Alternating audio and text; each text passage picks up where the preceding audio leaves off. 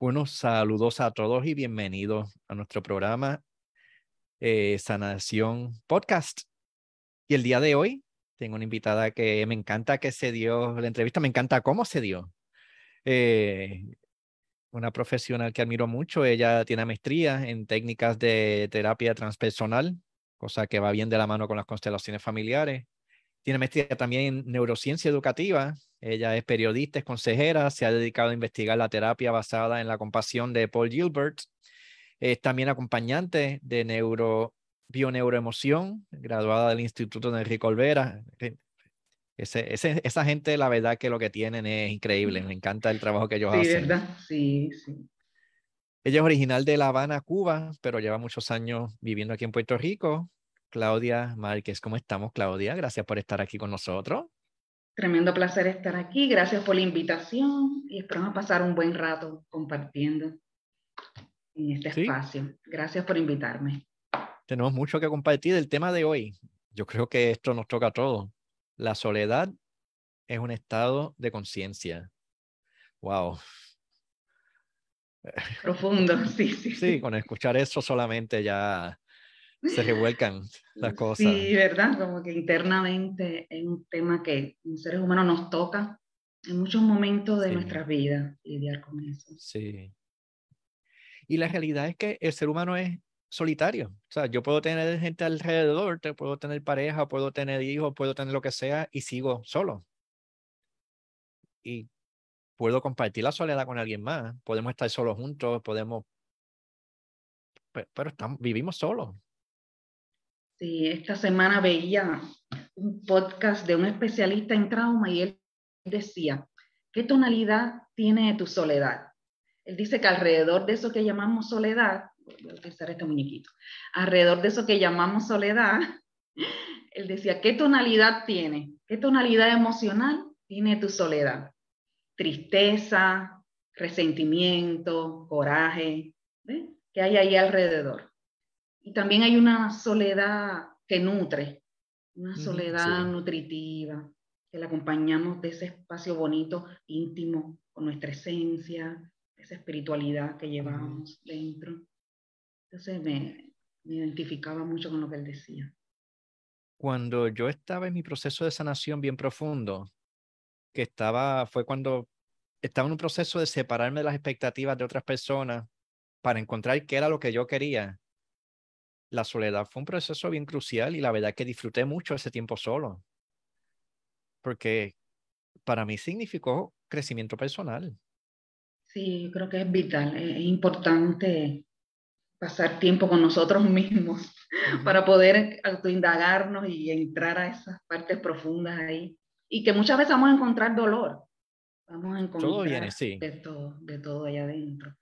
Sí, y como emigrante, eh, pues al principio uno se siente como flotando, caminando por nuevas ciudades, nuevas calles, conociendo gente, y te sientes como, ¿dónde estoy? En otro planeta, como que caí de momento en otro planeta, mira cómo hablan, mira el acento que tienen, mira lo comen parecido a los cubanos, en caso de aquí de Puerto Rico, y es como que con el, por muchos años cuando llegué, me sentí que andaba flotando por la vida que todavía no había aterrizado. Es una sensación rara. Y, y creo que mi soledad estaba impregnada de nostalgia, porque mi idea nunca fue salir de Cuba. O sea, yo siempre tuve la ilusión de que nunca me iba a ir, sino que me iba a quedar allá, que íbamos a lograr el cambio político allá en la isla. Entonces, al quizás esa ilusión no se dio, tener que emigrar, pues me costó, los primeros años creo que fueron duros, el pensamiento de que quizás no pueda volver a, Cuba por las limitaciones políticas y se ha convertido en realidad porque todavía no me dejan entrar allá. Pero he aprendido, he aprendido a darle una tonalidad bonita a esto que llamamos soledad, cambiar esa conciencia, no es de la víctima, sino también asumiendo la responsabilidad del papel político que yo jugué en Cuba, como fundadora de las Damas de Blanco y como periodista allá también asumir que estuve en ese mundo y que una de las consecuencias puede ser no entrar más a la isla. Tomaste unas decisiones que llevaron a una consecuencia. por la naturaleza del régimen, que usualmente usa eso como castigo. Ah, fuiste aquí opositor político o fuiste periodista, pues sabes que una de las consecuencias es no volverte a dejar entrar. Ya yo llevo aquí 17 años ahora. Bastante. Sí, como pasa el tiempo. Pero yo creo que en la vida es bien importante uno aprender a asumir responsabilidades sin entrar en bien o mal. O sea, los que se rebelan contra el sistema, que hay tanto que agradecerle. Ellos son los que han traído todos los cambios, las libertades civiles. Claro, claro, eso hace Pero también han entregado una parte importante de su vida, han entregado su libertad, han entregado tal vez una tranquilidad familiar. Exacto, la unión familiar. La familia cubana está muy dividida entre Miami, el mundo entero, La Habana, muchos en Puerto Rico, por el mundo entero están los cubanos. Se ha fragmentado la familia mucho, muchas restricciones. Y eso duele. O sea, duele ver hermanos que no se hablan. Exacto, por las diferencias políticas, exacto. Sí, eso se ve mucho en Cuba. Eso se ve mucho. Lo que pasa es que Cuba es un sistema que es que o estás conmigo o estás contra mí, no hay, no hay términos, no hay tonalidades grises. Es muy radical. O estás con el sistema o no estás. Yo me acuerdo en las elecciones en Cuba, cuando había elecciones a nivel nacional, los únicos que no íbamos a votar éramos en aquella época mi esposo y yo. Y nos miraban raro, nos decían, por culpa, por culpa de ustedes no sacamos el 100% de los votos, porque todo el mundo votaba 100% por el mismo presidente, todo lo que sabemos. Y entonces ser diferente tiene un costo social, político, económico en Cuba. O sea, disentir y pensar diferente va a tener unas consecuencias de cárcel, aislamiento. No existes para la sociedad porque no estás integrado, como le dicen allá. Y te estás excluyendo. O sea, ahora... Eres un excluido, sí, eres un excluido. A tus amistades, a tus familiares les da miedo pasar tiempo contigo porque se pueden estar calentando. Sí, exactamente. Cuando el papá del niño fue condenado, primero a cadena perpetua, después bajó a 18 años, yo sentí ese aislamiento también a nivel familiar. Y, los amigos se desaparecieron. Hubo gente que no vi en tres o cuatro años. ¿Dónde están? Se los tragó en la tierra. Nada, una soledad profunda. ¿Por qué? Porque eh, cayó preso y había pánico, habían apresado a 75 disidentes y periodistas en el 2003. Entonces, como que apestas, nadie va a ir a verte. Muy Yo creo que uno o dos, si necesitas algo, estoy aquí, pero también en Cuba la gente tiene miedo, incluso la familia. Entonces, para aclarar, él lo arrestaron por publicar cosas en contra del régimen. Él tenía, era presidente del Partido Liberal Democrático allá en la isla, y en el 2013 eh, hubo una redada policial en la que cayeron 75 líderes políticos y entre ellos también había periodistas independientes. Se conoce como la Primavera Negra de Cuba, fue el 18 de marzo del 2003. Y ellos fueron condenados de cadena perpetua hasta 13 años de cárcel por eh, pedir libertad de expresión, libertad de asociación, eh, Queríamos que hubiera otros partidos políticos de otras tendencias, porque en Cuba hay uno solo, el Partido Comunista de Cuba. O sea, libertades básicas, libertad de prensa, libertad de expresión. Allá la, la prensa es controlada de manera centralizada. Eh, publicar revistas con otras opiniones. Yo edité la revista de Cuba también, ellos cayeron presos, bueno, los presos hace, hacer un trabajo democrático. Cuando yo llegué acá a la Universidad de Puerto Rico, yo decía, esto es lo que yo quiero, la gente que critica al presidente y este y lo otro, como que, wow, qué rico, qué rico poder hacerlo. Y qué lástima que todavía en estos tiempos estemos tan amarrados. sí, definitivamente. La libertad también un estado de conciencia y nos toca, donde quiera que vivamos, ejercer la verdad, ejercer esa capacidad de darle espacio a nuestra propia voz. No importa el país en que tú estés, siempre hay un llamado a ejercer la libertad en nuestras conciencias a nivel de acción, ¿verdad? De acción social. La libertad es un estado de conciencia. Me encanta Eh, sí, porque tú puedes estar preso tras las rejas, pero tu sentido y tu convicción, tus valores acerca de lo que es la libertad siempre van a estar ahí presentes. Incluso te pueden asesinar, te pueden asesinar, pero ahí está tu, tu legado, ¿verdad? Eh, tu compromiso con lo que has hecho en tu vida. Sí, este es un tema. En un momento en mi vida, hace, bueno, en el año 2000, a mí me gestaron en Vieques, peleando en contra del ejército, de la marina. Y yo estaba, pues, en la guagua, este, esposado, pero yo me sentía más libre que nunca. Porque por primera vez en mi vida yo dije, yo quiero hacer esto y lo estoy haciendo. Y estoy asumiendo la consecuencia. Exacto, respondiste a tu estado de conciencia. Y para mí fue bien liberador por, porque por fin me estoy conectando conmigo mismo. O sea, ¿quién es Javier? No estamos hablando de qué quiere otra gente que Javier sea. Por primera vez estamos hablando quién es Javier. Y, y sí, o sea, me encanta lo que dice. Ahí elegiste, elegiste ser tú mismo. Qué bueno. Sí. Consecuencia en tus ideales y valores. Exacto. Sí, ser disidente en Cuba es un acto de valentía, es un acto de, de, valentía indiscutible, ¿eh? porque tiene que ir en contra de toda la corriente, de toda una sociedad, sí. y estar dispuesto a la cárcel. Siempre, desgraciadamente, la cárcel es el destino o el exilio que es parecido. O sea, igual pierdes tu libertad, dejas de ser quien, quien, quiere, quien eres o quien quieres ser. Sí, yo veo a los exiliados cubanos ya mayores, muchos en Puerto Rico, y siempre se queda en el alma de uno esa nostalgia por, por la patria, por, eso que quedó allá. Y muchos nunca más pudieron regresar, ¿verdad? Por las condiciones políticas. Y, se ven ellos, eh, cuando te hablan de Cuba, de cuando vivieron allá, siempre está esa nostalgia ahí presente, esa tonalidad, esa soledad con tonalidad de nostalgia, tristeza. Algunos coraje también. Sí. Eso se ve también. Y este tema de la política, yo lo veo como un reflejo del tema interior de la disidencia. O sea, mucha gente quiere salir del matrimonio y no se atreven. Mucha gente quiere salir del trabajo y no se atreven. Mucha gente quiere mudarse y no se atreven. Mucha gente... Mm.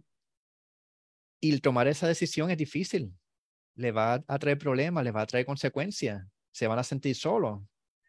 Ellos están yendo en contra de la corriente porque la expectativa de la familia es pues, que, si, que siga en lo mismo. O sea... Y también la patria como un arquetipo de madre también. Sí ese arquetipo de la patria como madre, los corajes internos. Eh, y yo lo veo también como, ligado a la herida de la justicia. Cuando nos metemos en política, tenemos una herida de, de, de, justicia, injusticia interna muy, muy fuerte. Sí. sí. Entonces es, como, hay, hay un dolor, hay un dolor ahí que entonces lo reflejo en mi lucha política también. Que quizás eso viene desde el vientre materno, cosas transgeneracionales que traemos. Sí, sí, tenemos tantos ancestros que han sido abusados por tantos años que uno se indigna y uno bloquea el dolor. O sea, uno de momento no siente. O sea, yo tengo tanto coraje que yo voy con quien sea. Hacia contra afuera, quien sea. contra quien sea. Exacto, exacto. Y son procesos necesarios. O sea, otra vez, si no fuera por esta disidencia, las mujeres no votarían, ni los negros, ni las elecciones, ¿sabes? casi todo lo que hemos logrado ha sido por algún valiente que tenía tanto dolor que decidió este, pelear. Claro, a través de ese trauma colectivo se logran grandes logros a nivel social, claro. Hay un dolor y un trauma también a nivel del colectivo. Exacto. Lo que es Cuba, República Dominicana, Puerto Rico. Nos une mucho eh, eh, lo latino, pero a la vez la mezcla de África, España, cómo fuimos colonizados, también hay un dolor en común que nos une a nosotros como islas. Y la relación entre las islas de las Antillas yo lo encuentro bien interesante porque somos bien cercanos y la misma vez. Bien lejos. No nos comunicamos, o sea, es como tan cerca pero tan lejos. Tan cerca pero tan lejos. Sí, sí, sí, sí. Claro, en el caso de Cuba, como no entra tampoco de Puerto Rico nada, nada de prensa, no se ve nada de Puerto Rico en Cuba. Tú puedes vivir allá toda la vida y no sabes absolutamente nada de Puerto Rico. Aunque yo entiendo que ellos conocen a nuestros patriotas mejor que nosotros mismos. Sí, ya ha habido más, un poquito de internet, la gente como que le aprenden y buscan. Sí, sí. Pero a nivel de actualización de cómo es la vida acá, no, no se sabe. Sí. Y el tema de los inmigrantes, yo lo encuentro bien interesante, porque veo tanta gente que se va de su país de origen y como que le declaran la guerra. O sea, estos Marco Rubio y Ted Cruz, que de momento como que odian a Cuba y odian a los cubanos y odian, entonces son los más que agreden y le cortan los fondos y... Sí, porque hay que separar el rechazo al gobierno y las consecuencias que sufre el pueblo también cuando eh, se restringe toda esa ayuda, porque Cuba es un país que hay mucha pobreza. Ahora mismo la economía está bien difícil y el pueblo común se afecta mucho. La economía se sustenta por el, el, exiliado que envía todo el tiempo dinero, por la vía que sea. Nosotros estamos todo el tiempo alimentando a la familia para lo mínimo, para que tengan lo mínimo para comer. ¿ves? Pero sí, el, e, esta parte de la lucha contra el gobierno cubano, es importante que no sea una lucha contra el pueblo, porque a veces es la mentalidad antigua de que quizás si aprieto y los hago pasar hambre, se rebelan y cambia el sistema, ¿verdad? bueno, no ha funcionado en 70 años. Eso es, quien paga es el pueblo. Desafortunadamente el que paga es el de abajo porque los de arriba siguen en Mercedes-Benz y viajando a Francia y, viviendo bien con criadas en las mejores mansiones de La Habana. Eso se sabe. Pero que muchas veces el que abandona su patria tiene tanto dolor que lo bloquea. Es como si me deja la pareja, si me dejó la novia, pues yo entonces voy a empezar a hablar mal de ella. Ah, me dejé, pero ahora estoy mejor porque ella era tóxica, ella me controlaba y ella era peleona y ella era, y ahora soy libre, ahora estoy feliz. Cuando dice bloquean, sería, eh, dame un ejemplo. Uno trata de justificarlo, rechazando el otro lado. Rechazando todo lo que tenga que ver con Cuba. Sí, o sea, si termino una relación de pareja, por ejemplo, voy a decir que esa otra persona era el, diablo. Eso era lo peor que había. no quiero saber nada. Y no, no significa que sea cierto. Lo que pasa es que tengo que crear esa imagen para sobrevivir. O sea, me tengo que insensibilizar porque el dolor es tanto Claro, como un mecanismo de defensa, claro. Un mecanismo de defensa. Ya te entiendo, exacto. La sanación está haciendo el luto. Claro, y creo ese odio contra la paz ya para justificar que estoy lejos de ella. Ya, ya te entiendo. Exacto. Y que ya lo superé. Ya yo no estoy tan chavado como cuando estaba allí. Ahora soy mejor persona y soy más fuerte. Y... Entonces, quizás los que activamos un poco de compasión hacia nosotros mismos eh, y también yo me crié en La Habana hasta los 28 años. Yo extraño mi barrio, extraño mi familia, extraño mis compañeros, ¿verdad? fueron 28 años. Entonces ahí puede aparecer la culpa. Si extraño, si a veces me hubiese gustado como que ir y, estar ahí cerca de mi gente, oh, viene la culpa, viene, viene esa lucha interna de que debo, que dirán de mí si voy, voy a ser excluida aquí afuera entonces ahora. Entonces la exclusión se convierte también como parte de mi vida en el exilio. Exacto. Porque no me puedo dar el permiso a extrañar, no me doy el permiso a decir, ah, quiero estar allá con la familia, quiero estar en el barrio, quiero caminar por las calles de La Habana Vieja, es como el viejo San Juan. Sí, duele demasiado. Entonces vuelvo a vivir esa exclusión que viví en Cuba, la vuelvo a vivir acá a nivel interno. Me excluyo yo misma del duelo, del luto de la patria y de que extraño también y que me gustaría estar allí, aunque sea de visita. Es, profundo. Y a eso le añade la soledad. O sea, necesito sentirme cómodo para poder hacer luto, sentir el dolor, pero como no, no tengo esa red de apoyo, porque la red de apoyo está allá, Sí. yo digo que acá, en el exilio la, soledad se convierte en alguien que tienes que sentar frente a ti y decir, mira, vamos a bregar con esto, ¿qué hacemos? Dime. Exacto. Vamos a sentarnos porque esto está muy fuerte. yo tengo una amiga cubana que lleva aquí desde el 80 y si nosotros somos una inadaptada, no nos adaptamos. muy fuerte. Estamos acá, pero siempre con, con la visión del extranjero, del exiliado, de que estoy caminando en una tierra, pero también no estoy. Yo, mi mente quizás está ya. Al principio caminaba por las calles y era como que, mira, que él se parece a un vecino mío de La Habana, que él se parece a un mm. amigo que yo tenía. Era como que tratando de encontrar lo semejante, pero no lo encontraba. Qué lucha, ¿verdad? Sí. Sí, sí, el exilio es una metáfora de, wow, es como una locura, pero hay que irla integrando, irla aceptando con el tiempo. Y sentarnos frente a frente de cara a esa soledad y decirle, mira, vamos a caminar juntas, no pasa nada. Y, entregarse al servicio, buscar organizaciones sin fines de lucro que tú nos puedas ayudar. Los vecinos aquí se convierten en mi nueva familia, eh, los clientes, las amistades, todo el mundo comienza a ser esa familia extendida. Y yo creo que es bien importante también crear el sentido de comunidad. Buscar otros exiliados, preferiblemente del mismo país, pero no tiene que ser, pero personas que están experimentando lo mismo. Esa misma herida. Esa mm. misma herida, porque así nos acompañamos. Claro, claro. Sí que no nos entendemos. Nos entendemos, sí. A veces yo trato de explicarle a la gente cómo me siento, ellos no entienden, entonces me siento más solo todavía.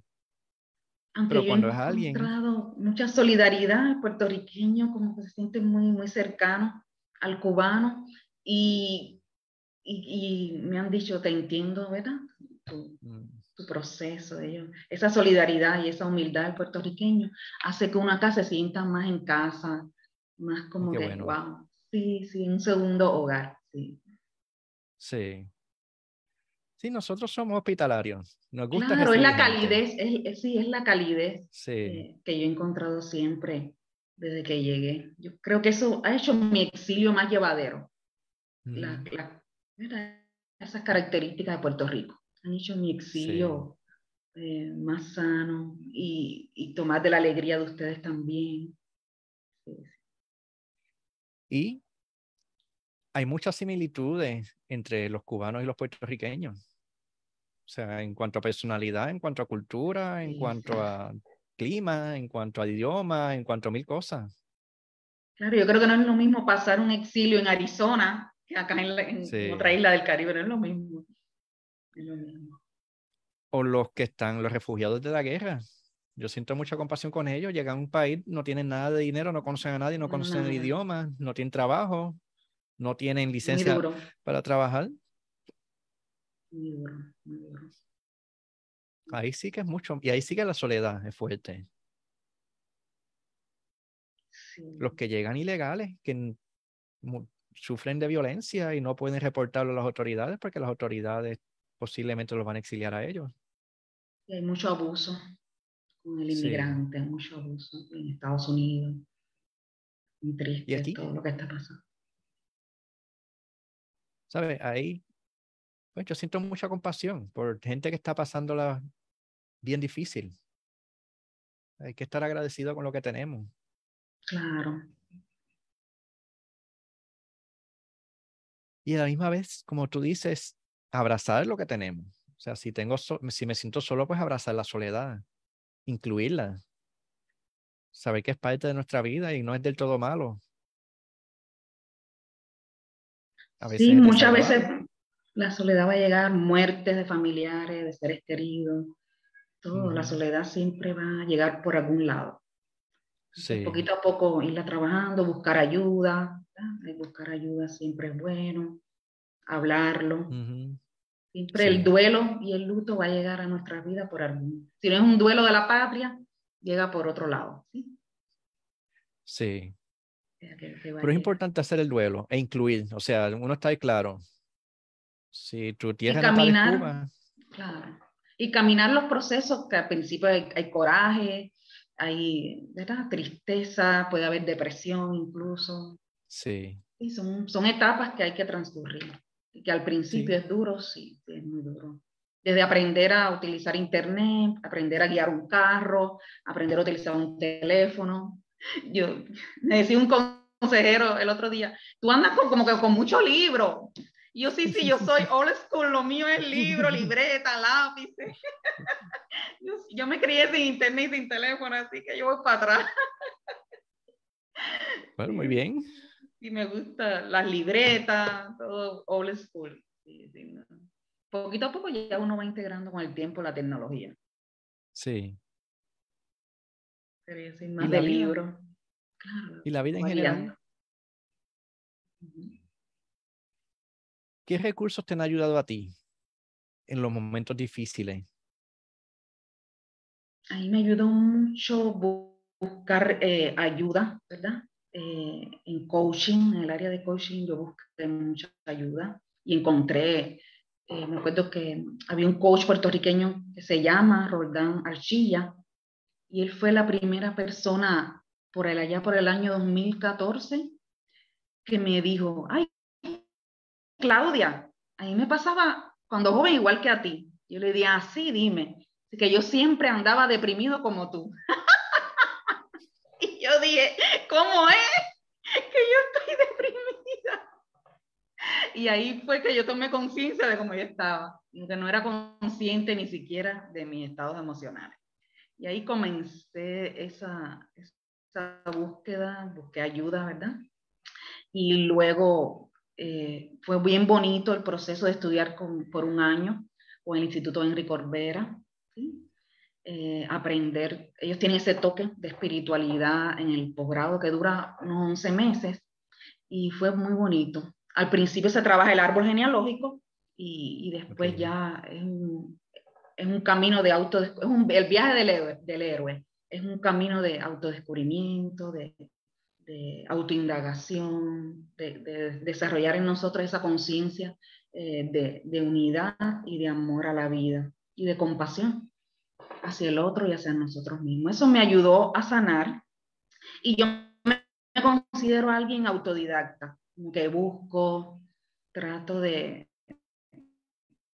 de siempre estar en, en, ese periodismo, me da esa curiosidad de la vida y las escuelas de, del área de Barcelona siempre me llamaron la atención, no solo el Instituto de Enrique Corbera, está la escuela de Marta Salvat, que se basa en curso de milagros, está la escuela de Borja Vilaseca, hay muchas escuelas buenas allí. Entonces me interesaba como investigar. Eh, tienen, tienen una influencia a Baita, que es una visión no dos, como que es, como decía ahorita, esa conciencia de unidad. Unidad eh, incluso en mi, en mi, árbol genealógico, ¿eh? verlo como un todo, que yo soy parte de ese todo, está ahí detrás de mí. Y me ayudaron mucho esas escuelas. Luego ya también estudio acá en Puerto Rico y las maestrías para mí son un camino de autodescubrimiento. Yo lo veo como un camino para conocerme a mí misma. Solamente son un punto de partida. Lo demás uno continúa eh, descubriéndose y conectando con uno mismo, eh, con el tiempo, con la madurez. Y algo que hablabas tú conmigo en algún momento, eh, y que en los últimos años, ¿verdad? He ido tomando conciencia el aspecto de, de, regresar siempre a, a, nuestro adulto que vive más en el presente, aceptar los procesos, porque si llevamos mucho esa carga del pasado, pesa a veces demasiado. Entonces, como que ir más livianos como, adultos responsables de nuestras acciones y de nuestras decisiones. Y buscar resolver. Claro, no estarle dando vuelta al mismo berrinche y el, lo mismo y lo, lo, mismo, no victimizarse. Exacto. La víctima esto? convierte. Exacto. Pasó esto, no me gustó, ¿Cómo, ¿qué puedo hacer? Y buscar soluciones. Hacia dónde me muevo.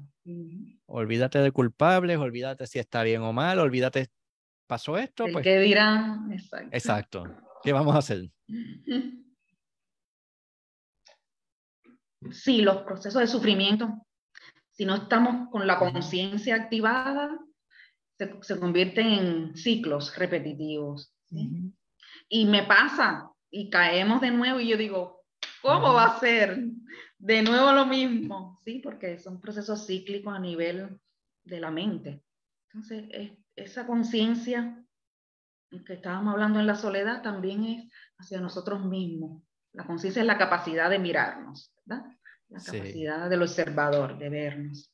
Y ver cuando caigo de nuevo, de nuevo en los mismos patrones, los mismos patrones de sufrimiento.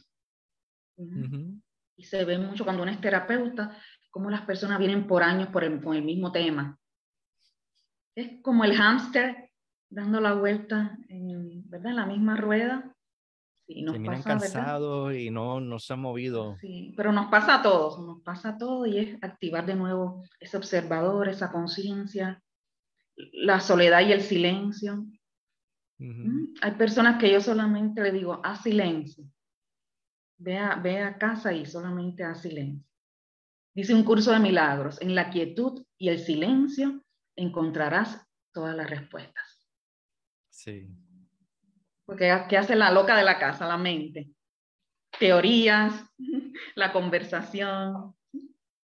hacer como ese espacio, como decía de Cartola, entre pensamiento y pensamiento, hay un espacio. Y ahí está la respuesta a todas tus preguntas. Y ahí me quedo, mm, habitando ese espacio de silencio y soledad. Pero tiene una tonalidad de, de vacío, pero es un vacío fértil, es un vacío que me da. Sí. El vacío fértil de, la gestal, ¿verdad? Entre pensamiento y pensamiento me puedo encontrar a mí mismo. Y la tendencia que nosotros hacemos, cubrir cada microsegundo con el celular. Llegué a la fila, voy a tener que esperarme ahí 10 minutos, en vez de vaciarme, cojo el celular y me pongo entonces a textear o a ver videos o a lo que sea.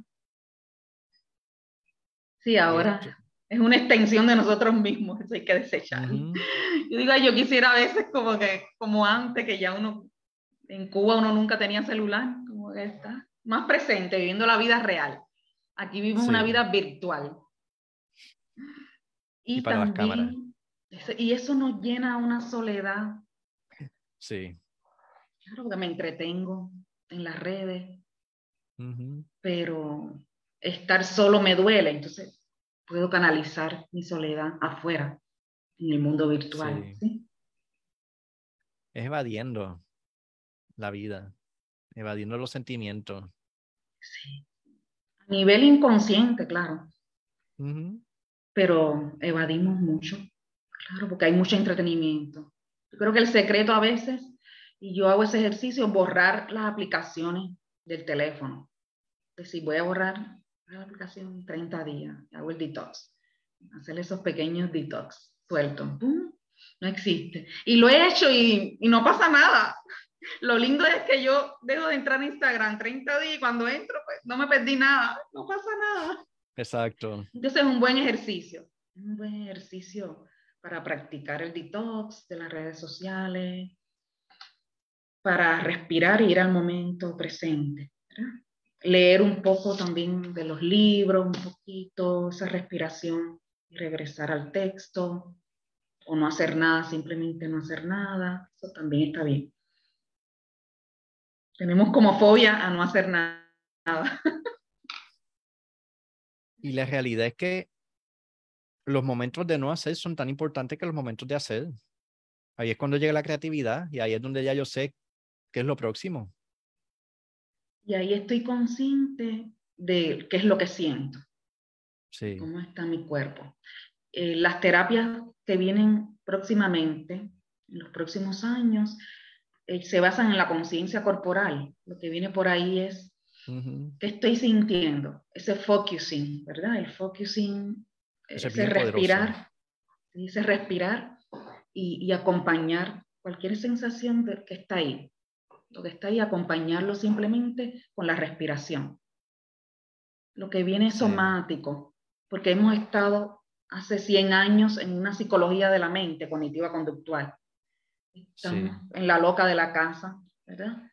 Y lo que viene es, cierra los ojos, respira y acompaña eso que hay ahí cualquier cosa que sea. Incluso si no sientes nada, acompáñalo con la respiración. Exacto.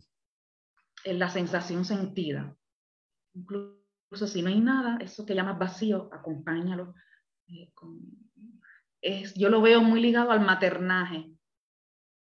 Aprender a ser maternal conmigo misma. Yo era una persona llena de rabia, pues estaba en política. Yo era la rabia caminando en dos piernas, la, la típica, ah, llena de rabia. Pues me costó años de aprendizaje, de terapia. Me costó aprender a ser maternal conmigo misma, a ser compasiva, a permitirme fallar y caer y no pasa nada. A, a darme el permiso a equivocarme, me caí, lo lloré, lo grité, respiro, aquí estoy, no pasa nada. Porque si no, era yo misma mi propia dictadora. No tenía que luchar contra Fidel Castro. Yo tengo uno adentro contra mí misma. Entonces, eh, Qué críticos somos con nosotros ¿verdad? mismos. Qué duro. Sí, sí, sí, eso es implacable. Y mire, ¿qué tal si hicimos algo malo? ¿Y qué tal si le hicimos daño a alguien? Sí.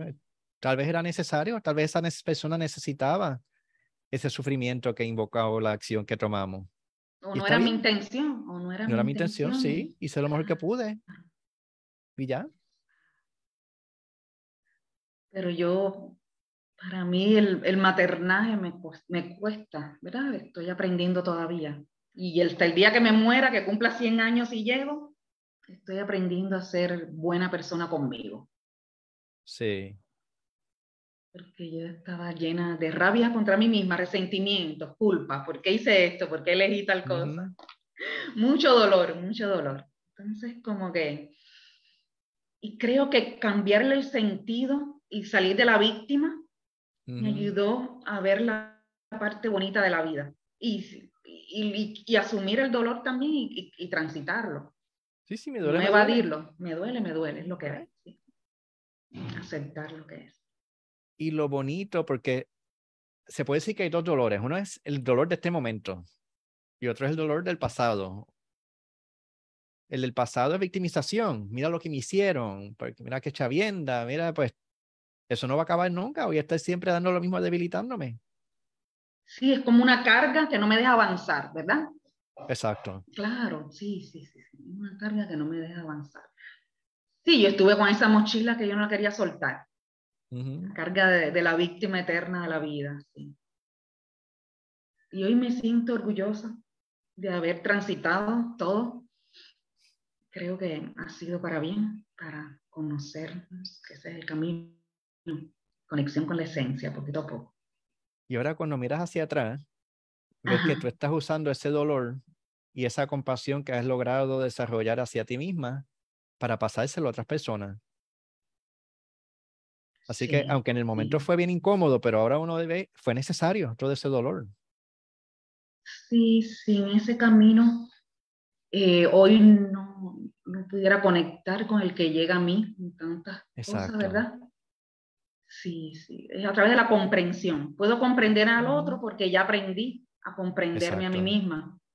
Ya tuve que ser mi, mi contenedora, contenedora de mi propio dolor. Tuve que contener aprender a contenerme, porque yo era muy, muy cruel conmigo misma. Y cuando aprendemos a contenernos, ya puedo darle, Exacto. ¿verdad? Contención al otro, acompañarlo.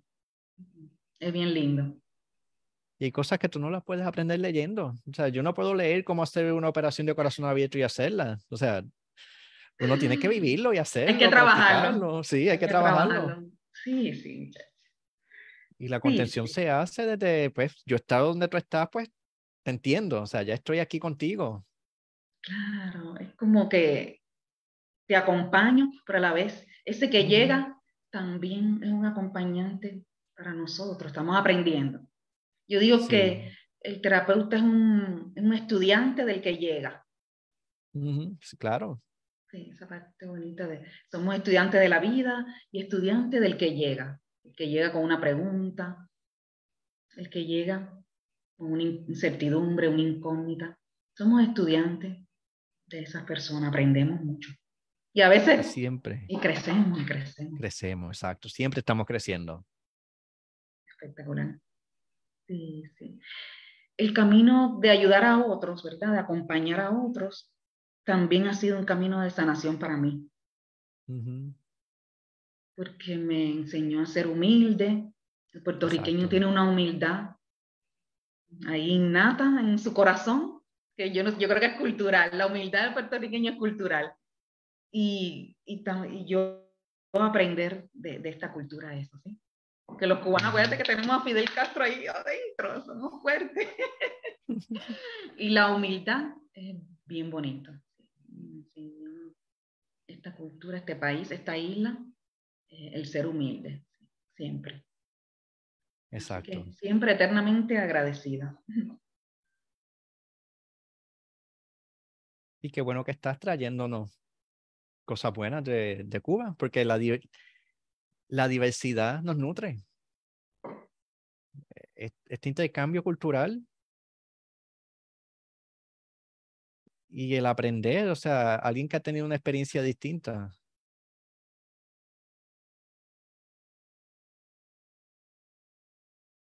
Lo diferente nos nutre a todos, crecemos. Sí. Sí, así es como se crece, así es como se aprende. Y, es maravilloso. Es un regalo, la vida es un gran regalo y es como decía Víctor Frank, la vida no tiene sentido, es nuestra responsabilidad, ¿verdad? Darle ese nuevo sentido a nuestras vidas. Y si yo te fuera a resumir, hoy yo tengo 45. ¿Cuál ha sido mi mayor despertar, así, mayor alegría? Es encontrarle un nuevo sentido a mi vida que yo no, ya no estaba basada en ser víctima ni en sufrir. E, Exacto. ese nuevo sentido le ha dado color a mi existencia, no importa donde quiera que yo esté. Yo puedo vivir en Japón, Australia, bajo un puente. Ya yo soy sobreviviente de las noches oscuras del alma. Y ya conoces ese camino. Claro. Ya conoces esa energía, ya, ya no te intimidas porque ya estuviste ahí y lo transitaste y lo superaste y no quiere decir que, que, algún día no me toque de nuevo, ¿verdad? Transitar noche oscura del alma, porque es parte del proceso. Yo digo que es como un proceso ahí de autoconocimiento, de, de ejercicio. Pero ya no va a ser igual, ya uno tiene otra manera de, de ver, otra conciencia con que iluminar ese dolor. Entonces es más transitable la vida. Con conciencia caminas la vida más, más, más ligero, más suave. Eh, tú decías en la entrevista que yo te hice, es como un proceso de, de hacer el amor con la vida, de baile con la vida, es una danza. Mm. Es algo más, más, suave, más, así lo veo ahora. La vida, no como, yo antes lo veía como sacrificio, esfuerzo, dolor, e, era como una herida mía que estaba ahí en tercer grado. Ahora para mí yo puedo decir que la vida es suave, es amorosa, es tierna, me sostiene, me contiene, es hermosa. ¿sí? Mm, qué lindo. Sí. Y fíjate que la vida sigue siendo igual, las situaciones siguen siendo las mismas. Ahí está, y, hay cosas duras y procesos, claro. Interesante. Es el milagro. Claro, y las personas que te rodean y todo el mundo con su mismo carácter. Sí. Pero es eso, ese es el milagro del proceso también terapéutico. Sí. Entregarse a los procesos terapéuticos, eso es muy sanador. Por eso, si yo fuera a dar un mensaje, buscar ayuda siempre de sabios. Sí, definitivamente. A veces no se queda, las personas se quedan ahí décadas con una historia o un tema y no buscan ayuda. Creo que es importante tocar puertas. Necesito ayuda. Necesito ayuda, ayúdame. Y eso es lindo. Y ser humilde. Decir, sí, necesito ayuda. O sea, no, no, hay nada malo conmigo con que a veces necesite ayuda, al revés. Exacto. Tengo el rostro de una persona que me dijo, yo quiero sanar. Y en mi mente yo dije que ya está sana. Exacto. Que ya el 80% está ahí, yo quiero sanar, ya. Exacto. está. Entonces, eh, a partir de esa conciencia, ya hizo los encuentros de, de, esa persona conmigo muy, muy llevaderos, muy livianos. porque ya ella tomó una decisión por sí misma. Exacto. Ya ella se dio el permiso para sanar. Hay una frase revolucionaria que se usa aquí bastante y que entiendo que es bien, va por la misma línea. Dice, querer ah, ser libre y empezar a hacerlo. Repítela. Querer ser libre es empezar a hacerlo. Bello, me encanta. Claro, como si yo quiero libertad, ya significa que tengo esa libertad. Claro, claro. Exacto. Es, eso me recuerda a mucha gente que estoy esperando que llegue el amor. No, vive el amor que eres. Claro. Eso está claro. No voy a estar sentada en una esquina esperando que llegue el amor o el príncipe azul o quien sea, ¿sí? No, eres amor. Solamente vive el amor en todas sus manifestaciones. Hay mucha gente viviendo en la idealización, toda la vida esperando el amor. ¿no? Si tú eres amor, ¿qué esperas? Exacto. Es reconectar ahí con esa fuente que ya está.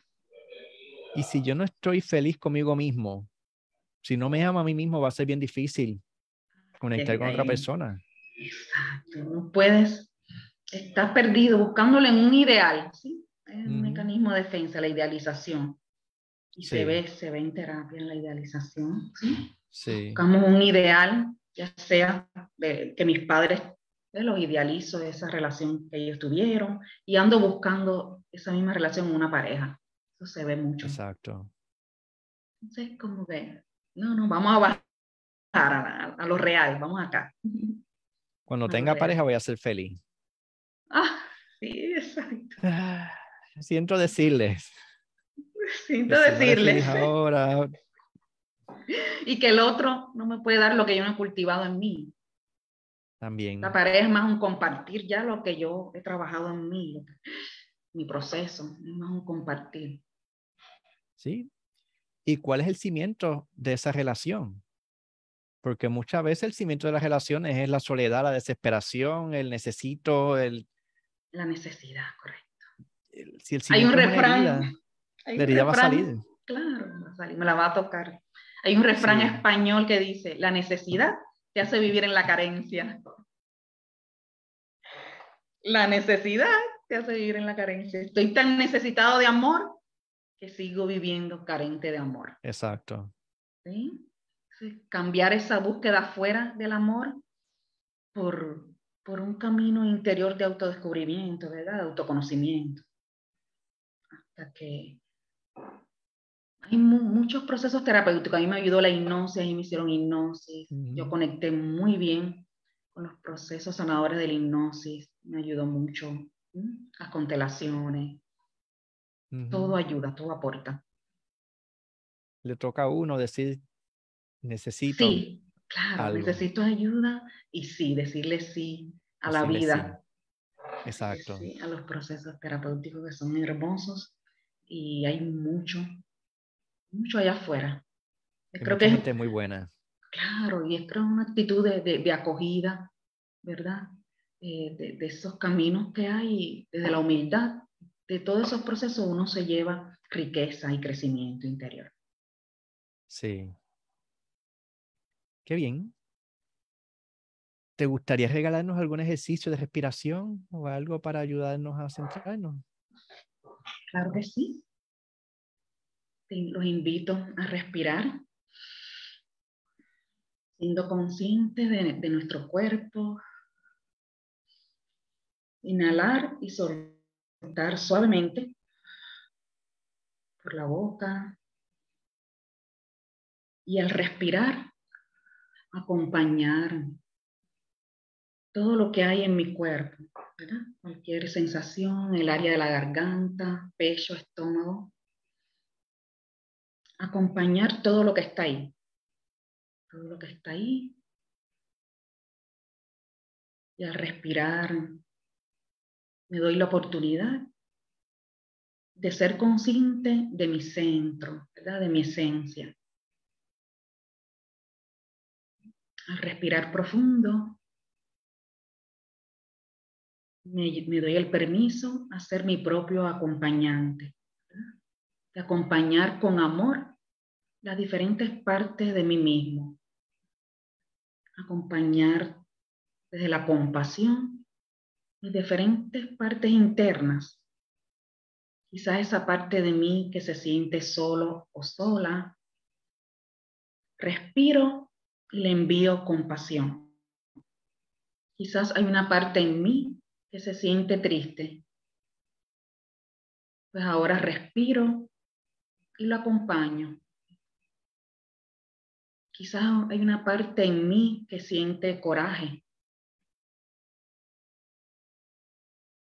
Pues con compasión y amor respiro y acompaño esa parte en mí que muchas veces siente coraje. Al respirar soy consciente que dentro de mí se encuentra la esencia, ¿verdad? El observador de muchas de mis partes fragmentadas o heridas. Hoy te invito a reconocer esa parte esencial en ti, es completa, es plena. En esa parte no hay dolor, no hay trauma, no hay heridas. Es un pedacito de luz del todo. Esa parte pura y linda de nosotros mismos, que ilumina y acompaña a las demás partes de nosotros mismos. Hoy te invito a abrazar todo lo que eres. Todas esas partecitas ahí, abrázalas con tu respiración conectando con tu corazón desde el amor y la autocompasión. Desde ese estado de conciencia, de unidad con lo que eres, puedes ir regresando a tu ritmo, al aquí y el ahora.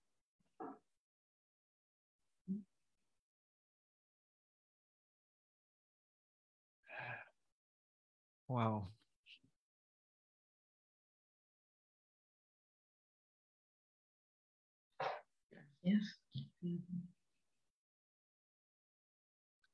Gracias. Claudia, por compartir todo esto con, con nosotros. Gracias a ustedes. Siempre al servicio, ¿sí? Siempre al servicio del amor y de la vida. El que quiera saber más de tu servicio, ¿dónde te puede buscar tus talleres, tu... Sí, mi teléfono es 787-444-1495 el Facebook es Claudia Márquez, creo que, lo tengo así, y Instagram, Claudia Coaching Transpersonal. Ahí también me pueden escribir. Pero mi teléfono está público en el Facebook, 787-444-1495, y mi servicio actualmente es de coaching transpersonal. Ok. Estoy en, en Dorado y en Toa Baja. Pues qué bien. Pues muchísimas gracias por acompañarnos. Gracias, gracias a ustedes, aquí a la orden siempre, sabiendo que la soledad es un estado de conciencia que nos invita a acompañarnos a nosotros mismos, ¿verdad? En, este, en esta pequeña aventura que es la vida. Y nos lleva a crecer y a conocernos. Nos enseña mucho. ¿Sí? Gracias, Javier, por este ratito. Gracias a ti y saben que la entrevista quedará grabada en la página sanacionpodcast.com. Así que buenas noches a todos.